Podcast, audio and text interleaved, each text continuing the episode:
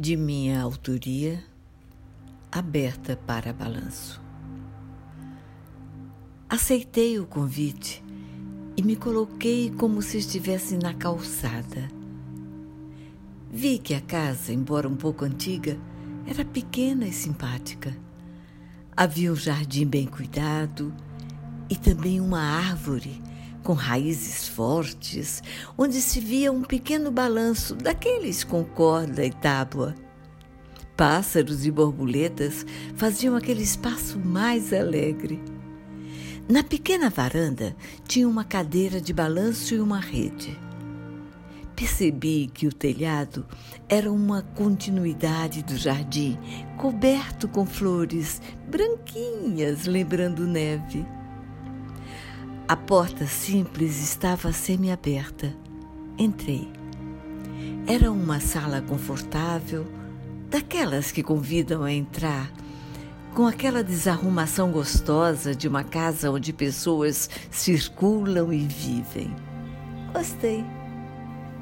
Circulando pela sala, examinei objetos, fotos, pequenos detalhes de uma vida foi quando vi uma porta aberta que levava à parte mais íntima, talvez.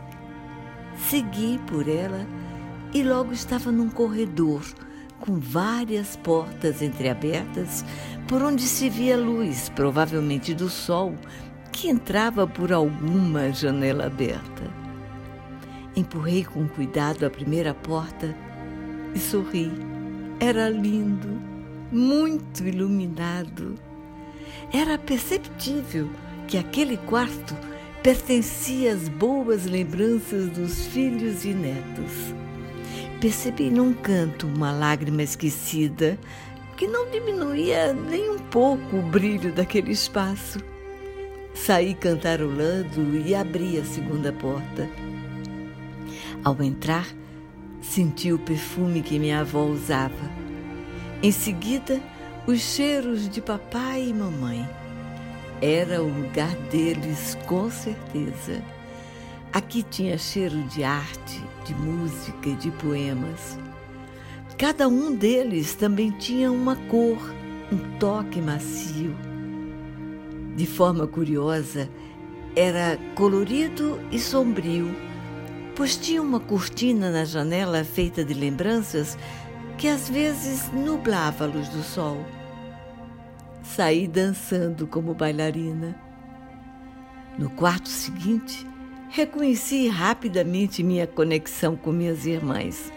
Lá estavam as bolas de gude de Sasha, as bonecas de Nadja e o quadrado onde Anya ficava brincando. Ali também encontrei minha infância e adolescência sonhos, sorrisos e descobertas. Também estavam lá nossas diferenças, mas que, talvez devido à luminosidade, quase não chamaram a minha atenção. Com um sorriso, me dirigi ao outro quarto. Logo senti a marca de cada amigo, desde a primeira infância. A presença de cada um na palavra, no abraço, o aconchego era muito presente.